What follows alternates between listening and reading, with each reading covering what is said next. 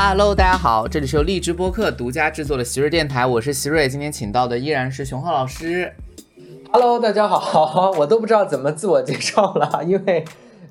因为刚上一次自我介绍的时候，花花说我太严肃了。Hello，大家好，啊，我不自我介绍没有没有了，没有，我我我开玩笑，对对对对，不需要介绍，不需要，大家都认识啊。没没没那个找这个这一期我们来聊点儿，找这个合适的道路啊，就是通。哎，这个我请教一下，这个这个播客大家能够嗯刷屏吗？或者说能够弹幕吗？呃，他不能弹幕，他只能在评论区评论。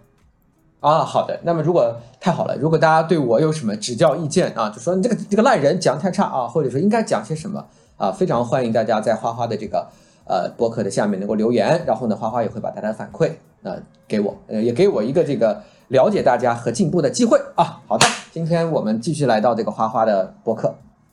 天呐，你姿态太低了吧，熊浩老师！我播客做到快结束了，大家对什么嘉宾就是都都都挺欢迎的，就是真的，就是我之前开玩笑，我说就是有一期我跟陈一阳两个人聊，就是我很想问他做自媒体的经验，但是真的很难聊。后来我干脆把火锅开了，我说边吃边聊吧。那一期的音频就不太好，就是因为我我没办法，我觉得聊得太干了。我说不如他正好在我家，我说不如我们就边煮火锅边吃边聊吧。然后音频就不太好。然后聊完之后，那个音频刚关，然后陈一阳同学说：“你是不是从来没见过跟我就是如此聊不出话的嘉宾来？”我说：“一般情况下我会说，呃，就是电台有不同的氛围，但是今天我要说，就是可能大家听电台的目的不一样吧。有些人可能听电台也不在意他要听到什么，可能就是听到一个感觉，听个热闹吧。我说吃东西吧。”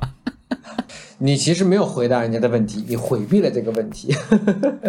真的就是就是就是没事儿，但即便这样，大家也依然很喜欢它，因为大家的使用场景不同。有些人可能还真是在洗澡的时候听，或者是遛狗的时候听，他也不一定非要非要怎么样。但我觉得这期我们适合，因为我们也请过就是非常多像熊浩老师这样的学者型的过来跟我们分享一些呃很干货、很有价值的东西，那大家可能就会反复听啊。这个使用场景都是可以灵活切换的，这个没关系啊。嗯，然后好的这个没有这一期，我是想聊这个一个非常轻松的话题，也不不是轻松，是我对熊浩老师个人的好奇，因为我知道就是说《奇葩说》这个节目啊，熊浩老师是第五季跟我一起来的，是一八年对吧？对，对，一八年。算是来的比较晚，但是据我所知，熊浩老师应该接到邀请，应该还是比较早早些时刻的，就包括这里面很多前辈可能跟熊浩老师是朋友，或者是同代际的人。那熊浩老师为什么直到一八年才来奇葩说呢？因为我一七年过职称了，有时间了，所以说说白了还是上一期聊到的写论文，就是说，啊、呃，那件事情是雷打不动的，那，其他事情是在我生命中的插曲。那么，所以等有这个时间、有这个精力，确实有这个余力的时候，才会来做。嗯，就这个，其实说到底就是这个很简单的这个原因。因为这个节目其实，呃，我第一期不来，第二期不来，呢那可能还是觉得要看一看这个东西到底是什么，对吧？因为嗯长什么样呃编导的形编编编导的形容都已经非常模糊，你其实不知道是什么。但你说你到了第五期来，呃，他肯定不是对这个节目的陌生，节目非常成熟了，他就是我自己时间相对来说比较充裕了，嗯。对，但是我问这个问题最大的问题其实是，呃，当你看到你的好朋友们都去上了，然后他们可能因为这个节目获得了一些关注，或者也能够参与到社会生活当中有更多的影响力的时候，我觉得当时能够坚持就是安安心心写论文，就是还真是一个非常需要定见的事情。所以我就是今年奇葩说的时候，这个首尔他有一段发言，我不记得在节目当中有没有播了嗯，有一段发言，其实我非常有感触的。我觉得就是我参加这种节目，或者打引号吧，被大家认识的时间，我已经没有那么年轻了。我觉得这是一个多好的事情啊！啊，当时是不知道的，嗯嗯但是我现在知道，这是一件非常非常好的事情，就是你对自己的生命已经有愈发的定力了，所以你比较能够知道我是谁，我要什么，你比较知道说我的主业和我的副业他们应该是什么样的关系，呃，所以但而这种东西其实是我觉得是要有一些年岁才会才会有这种定力的，它也许跟别的因素，比方说你的学历啊，嗯你的这个这个成长阅历啊都有关，都无关，它是个整体性的。所以我在一个没有那么容易被魅惑的年龄，进入到一个充满魅惑的领域，我觉得这是一件挺幸运的事情。而且我我知道很多人实际是被奇葩说是改变他们人生方向的，就是的确原来他是有 Plan A 的，对吧？那结果呢？奇葩说或者由奇葩说所带来的衍生出来的这一切，变成了他的 Plan B。然后呢，这个 Plan B 有的时候可能会摧毁了 Plan A，呃，而不是每一个人的 Plan B 都可能优于他的 Plan A 呀，是不是？嗯，而我我的情况是，我的 Plan A 已经很大很大了。不管你说我在 Plan A 上投入的时间、做出的积累、沉淀的成本，或者说他对我的规训啊，已经很大很大了。那以至于我是不可能，就是叫做个光脚的不怕穿鞋的。我穿了鞋了呀，我不可能以光脚的心态进入到那个汪洋恣肆的 Plan B 啊。所以从这个意义上讲，我觉得我的这个这个定力，并不是并不是我可能人性当中有某种优于旁人的东西。我觉得是我是我参与的时间晚，是我的年龄长。呃，因此我觉得我要什么这个问题我已经回答过了，我才来进入到这个纸醉金迷的由媒介所构成的世界。嗯，的确，我我确实有这个感触。这个其实去年我们一起打了一道题，就是二十岁一夜成名这个事情嘛，我们两个都站在了这个反方。啊，都都不说，我也是在写那个稿子的时候有非常大的一个感触。呃，我觉得我算幸运的，因为我并不觉得我有很丰富的人生阅历和定见，呃，也确确实实有很多东西也也完全就是，呃，打开了很多世界。但是我也觉得这个节目其实如果你没有很强的定见和阅历去参加的时候，很容易深陷其中。就是会变得很，就是陷入到一种危险。这个危险跟外在都无关啊，就纯粹个人的那种冲突啊，就是重新打乱计划的这种打碎重组，包括呃对自己一些伤痛的记忆啊等等等等的一些危险的当中。呃，这个过程反正就不展开。就我我自己觉得是确实有这个有这个问题在的。所以每次我朋友身边有朋友，尤其是年轻的朋友，很渴望。呃，这个聚光灯或者很渴望舞台，甚至很渴望名利来的时候，呃，在问我来奇葩说面试需要注意什么的时候，其实我觉得最需要注意的还不是内容，是你当你来了之后要怎么去面对，包括面对在这个舞台上的淘汰与失败，或者是就是因为这个舞台挺残酷的，呃，我觉得就有很多很多东西需要去。去完成这个过程。我去年也是对首尔的一个发言特别感触。他的感发言倒不是说我我来的时候不年轻，我是记得当时最后他说，他说他觉得他被困在了奇葩说里。他说他觉得这好好多年的这个喜怒哀乐和他的人生轨迹都被困在这每一个小小的五分钟里面。我觉得确实，我连着录了好几年，我也有这个感触。嗯嗯，对，所以所以就是。我曾经有一句话啊，就是我觉得初心就是出离心，就是初心就是什么？出离心，就是出离心，啊，因为你被一个东西包裹的太紧了以后，你就没有初心了，哪有初心？你眼前都是天下熙熙的名利，对吧？你哪里来那份你原来的那个最纯真的、最本初的样子？不可能有的。嗯，所以你和任何事情保持适当的距离，实际上你就更容易看得清楚自己，呃，否则你被一层一层的裹，你就像一个不是每一个蝴蝶都能破茧成蝶的，你其实就被裹在里面。嗯，对，所以我觉得，我觉得，哎呀，这个定见确实是很需要的。所以我每次觉得熊浩老师厉害，就是他每次主主业都分得特别清楚，然后阻挡这个事情的其他事情都可以搁置。因为我也听说，包括你在接工作的时候，经常也会考虑，就是要要稳定住那个最最要做的事情，其他的都必须为，比如尤其是为写论文让位。对我觉得这个这个这个品质确实是很需要人的这种精神毅力的。所以他还回过头来，还是你多大程度上相信长期主义啊？就是你相信这个风物长宜放眼量，它不是一城一池的得失。啊，这个不是文学，这可能要变成信念，而且你要在这个信念当中扎根，你同时你要被这个信念支撑以后，能够获得正反馈。我觉得我是被长期主义，我的长期主义当中我获得过正反馈的。你比方说像我做研究，那做研究会不会反馈为，比方说媒介呢？会影响力？那当然可能，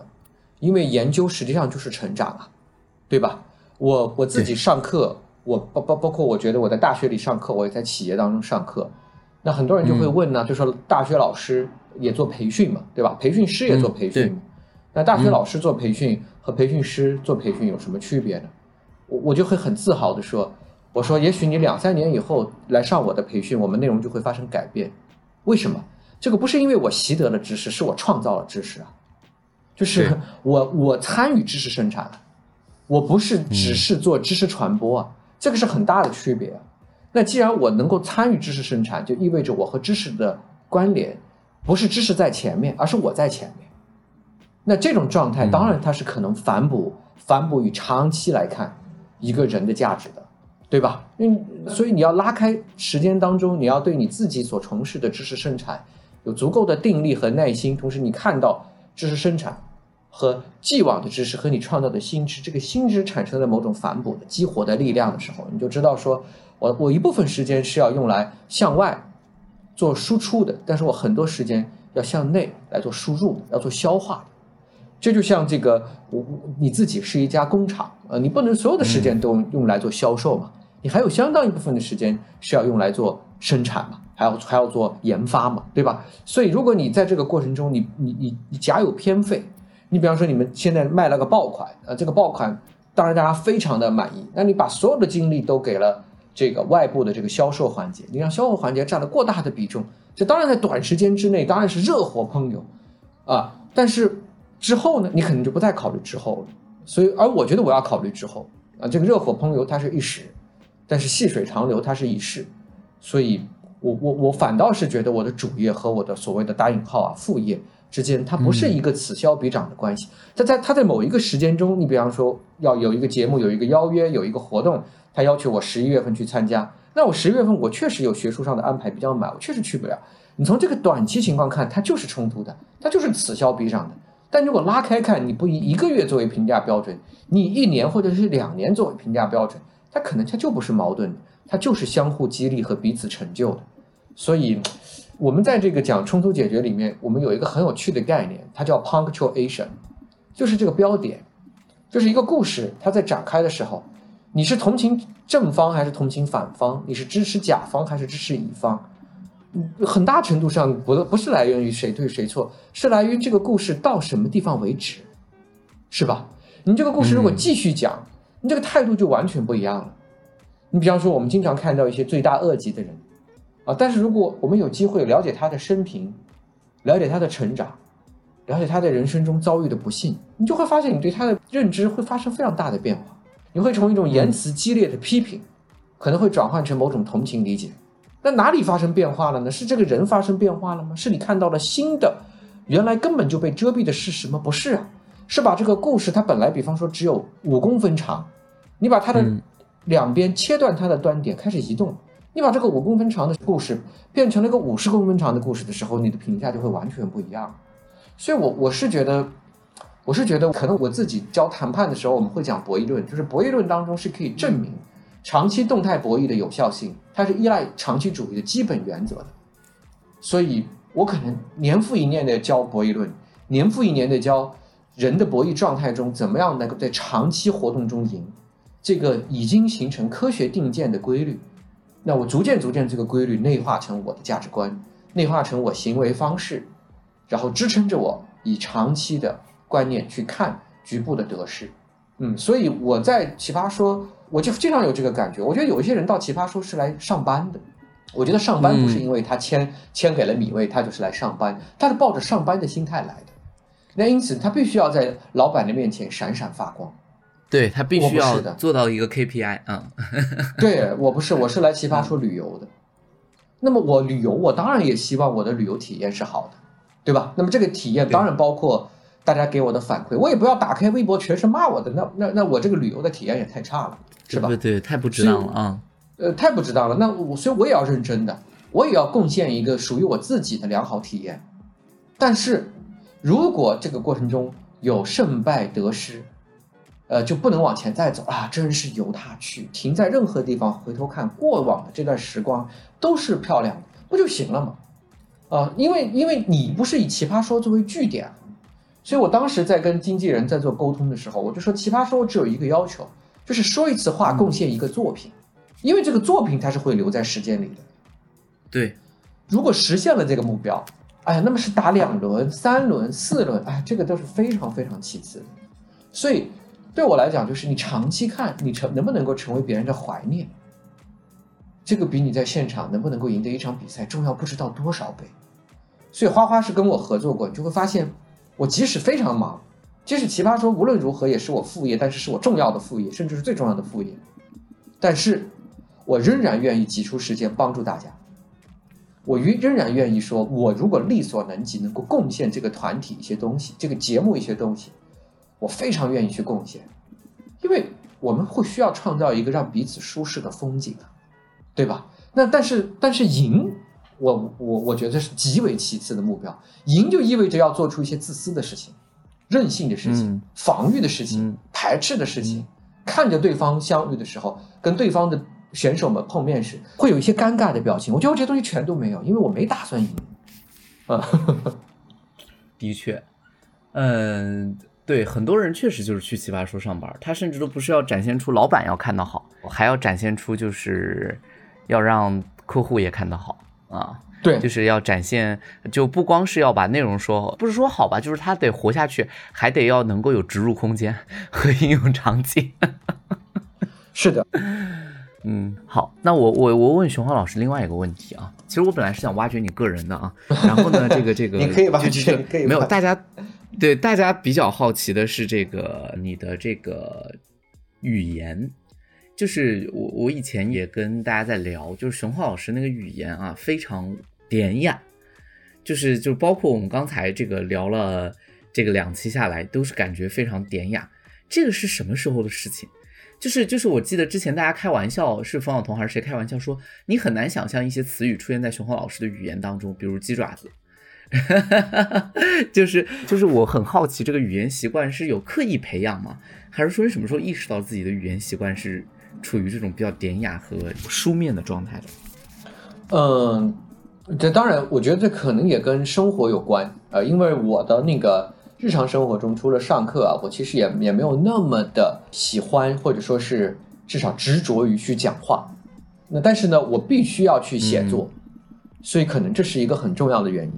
就是我的工作状态，标准的工作状态其实是写作状态。呃，即使我在大学里面教课，但是实际上我们课程所占的时间和写作占的时间，毫无疑问还是写作占的时间更多。我觉得这是第一个方面啊，第二个方面就是说我我确实是有刻意的在做啊，但是可能刻意的刻意的就变成习惯了，可能当时若干年前吧，对吧？比方说我我我在念大学的时候，我打辩论的时候，那这个刻意的点在哪里？这个刻意的点，其实我也是到后面我才知道的啊。我我有一个启发，这个启发是我看于丹老师，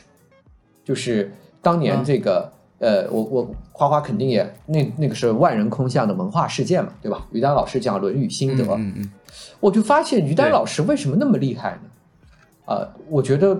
他至少是在传学术传播的领域，他绝对是，反正反正让我去做，我可能做不到。他在这方面做得非常好，学术传播。那他怎么做到呢？你就会发现他有一个特点，就是于丹老师的这个话语体系，它是一个我我把它叫做它是一个复合型的话语体系。就是，嗯，大量的人如果讲中国传统诗词，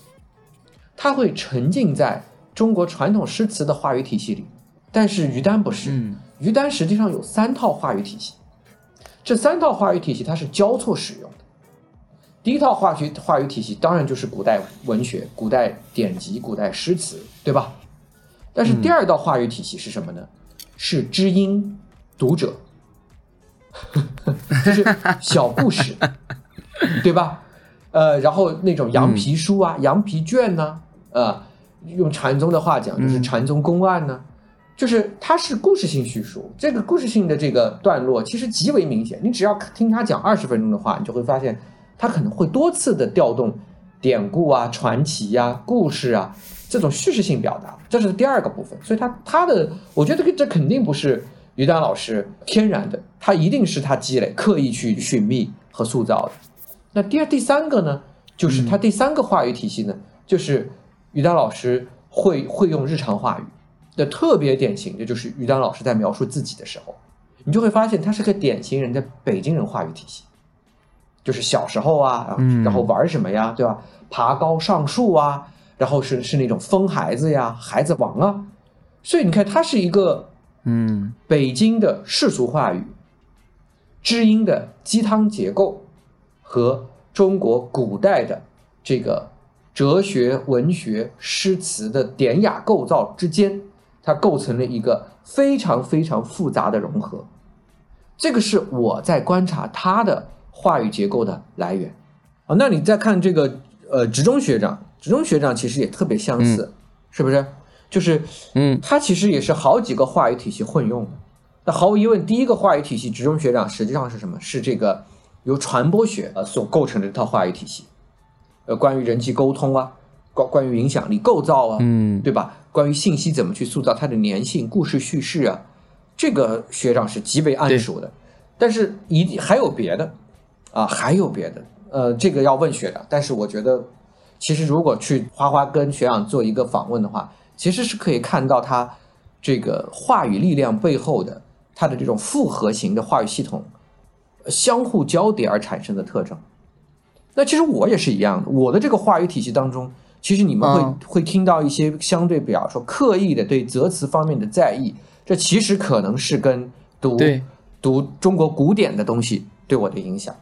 但是呢，如果是这个东西呢，你是就、嗯但是又有点不是，对吧？你听着听着，你又发现好像又不完全是。那不完全是的那个部分，就来自于社会科学，社会科学的这种训练。对你有很强的那个学理性的一些专业术语。对对对对对，所以它也是一样的。所以我、嗯我我觉得我没有去刻意，比方说押韵啊、排比啊，但也许我在写稿的时候，真正讲述的时候，可能制造了这种现实。但是我刻意追求的是什么呢？我刻意追求的是复合型的这个话语体系，就是你讲话的时候，可能有的时候，哎，人家会觉得说，哎，你好像是一个是一个文学背景的人，哎，突然之间一切换，又好像觉得，哎，好像你真的是做一个做实验研究啊，做做这个社会科学啊，甚至是做社会科学理论研究的人。那如果给观众这样的感受，我觉得我是很开心的，我觉得我的目标实现了。嗯，这种其实它还是有个陌生化的那个在里面。我一直觉得，就是对观众对他的那个说白了，就是脱离日常词汇的某些表达，它是能够吸引他的注意的。对对对，它会产生一些微妙的启发感。嗯，对对对，所以我就觉得这个确实，我觉得这个复合话语体系很好。其实，呃，我觉得说白了就是，呃，在一个人身上，他的那个话语类型不单调，然后能做切换。呃，我觉得目前为止，我看到所有比较有影响力的学人啊，基本上确确实实都至少有两种，就是他必须同时要掌握，呃，科学性的术语规范和大众传播项的一个话语的一个魅力吧。就基本上在知识付费领域，或者是在就是踏入到媒体空间的学者来说，基本上就这两个话语体系是必须具备的。嗯，对你这样一讲，我想起来，易中天老师也很明显，对吧？他除了中国古典文学和古典历史的这个呃深入研究以外，他其实是非常熟悉市井的这套话语体系的。对啊他很，他有俗文化的那一面在，对他有那种说书或者是那种，对对对对对。嗯，所以、所以就是戴建嗯戴戴建建业老师也有这个，对，戴戴建业老师，师也是对的，所以我觉得这可能是一个是一个方向啊，或者说是一个我们总结出来这个小规律，就是也许某一种话语方式，你可以喜欢，可以不喜欢，你可以使用，你可以不使用，这其实不是重点，重点是就是你要有多元的话语系统，而支撑你多元的话语方式，它们应该是一个混用的状态。嗯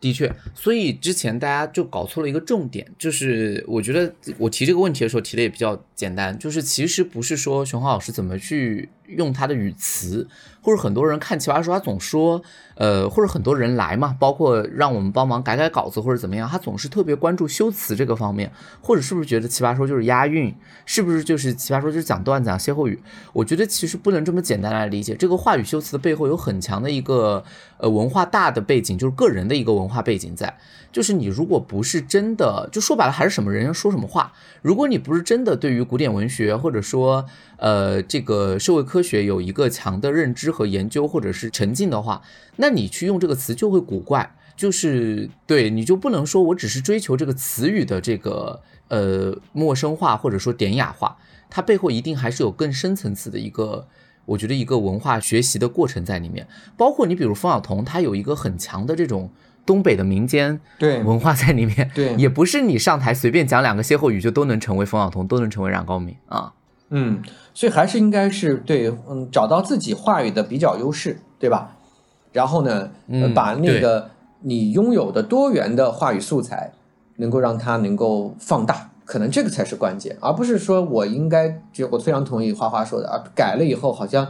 呃，某一句话或者是某一段落就能够点石成金了，那这个想法就比较幼稚。嗯嗯嗯，好了，那在快到结尾了，我们就稍微八卦一下吧。这个问题也是高度关于熊浩老师个人的，嗯就是大家其实特别奇怪，就是熊浩老师，呃，一直单身，不是一直单身吧？对不起，应该来说就是目前呈现出来的状态就是单身。这个 熊浩老师是怎么考虑？虽然我觉得这个问题很讨厌，很像在催婚，但是 但是确实大家很关注，对吧？我觉得目前为止哈，我了解到大家比较关注的就是两位呃老师的这个感情状况，一个是熊浩老师，一个是胡建彪老师。嗯建彪老师呢，之前那一期我已经问过他了啊，他就是没什么打算，他现在锻炼身体的很大部分原因就是为了将来自己可以自理生活。啊，就是就是，我现在才知道有人锻炼是就是练出一身肌肉是为了将来自己可以照顾自己。那我问问熊浩老师，这个打算是什么啊？嗯，我可能没有学长那么坚决吧，但是我觉得这件事情不嗯不着急，呃，因为因为嗯不管是恋爱还是婚姻，我觉得它还是指向幸福这个核心标准的。那我现在的生活秩序，我觉得是非常稳稳稳定的，啊、就是我对我的生活现状是满意的，是接受的。那所以，如果有一个新的力量，它成为我生活中不可缺少的一个部分，那它至少应该让我更幸福嘛，对吧？它不应该贬损我现在的存量嘛，它应该给我制造更具向往的增量嘛。那所以，嗯增量，所以我嗯就觉得我对这个情感生活的，那一旦这样想，其实对情感生活其实就提出了一些要求，是吧？对啊、那所以这嗯这也可能就是可能会比较困难的，或者说我至少目前我没有呃进入到情感生活的原因，因为因为我对现状是满意的。我我看到那个，比方说我在刷抖音的时候，我会看到有很多人是那个春天来了，对吧？啊，非洲大草原恢复了它的生机啊 啊，就是那种感觉呢。那么，因为他对他自己的那个生命的孤独，无法排遣的抑郁啊，然后这个呃，比方在那个情人节的时候，看到铺天盖地的秀恩秀恩爱，感到的不适是明显的。所以对他来讲，他的生命状态他没有那么的快乐，他需要一个更快乐的东西放到他的生命中，他需要一点生命的甜，对吧？但我的情况不是，因为我觉得我的生命情况，我现在够甜了呀，是吧？嗯，那，所以确实就是没有问题需要去解决的时候，就没有没有没有想过要在关系方面发生变动。啊，对对，而且我我自己除了这个亲密关系以外的私人的这个社交关系，我觉得是比较稳定的。就是我我有比较，嗯。我觉得高品质的朋友圈，啊，而且我的这个朋友圈是跨领域的，就是我有一些，嗯。比方说像花花这样的朋友啊，虽然我们不一定嗯。能够、能够很长时间呃密集的进行交流，嗯。但是我是知道，嗯。我是知道，就是有一个人，他其实在很远很远的北京，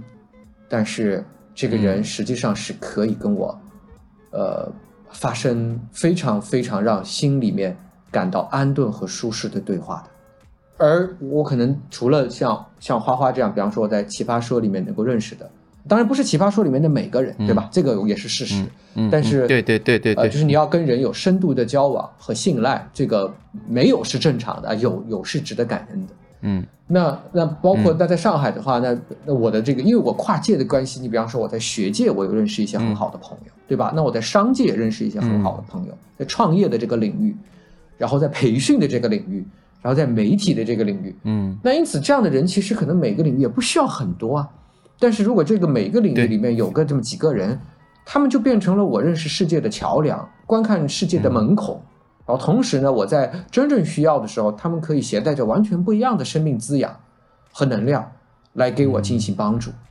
所以，所以所以我不知道为什么家里面有一个爱人，是不是？当然很好，我我我觉得我没有我没有像建彪学长那样把这件事想的极为透彻，说我就不需要了，我自己，然后我锻炼身体，我自己可以把照顾自己很好。我觉得如果有这样的一个人能够有灵魂维度的相相聚，这多好多好的一件事儿啊，是不是？但是，嗯，但是我现在不至于到人民广场去摆一个摊子，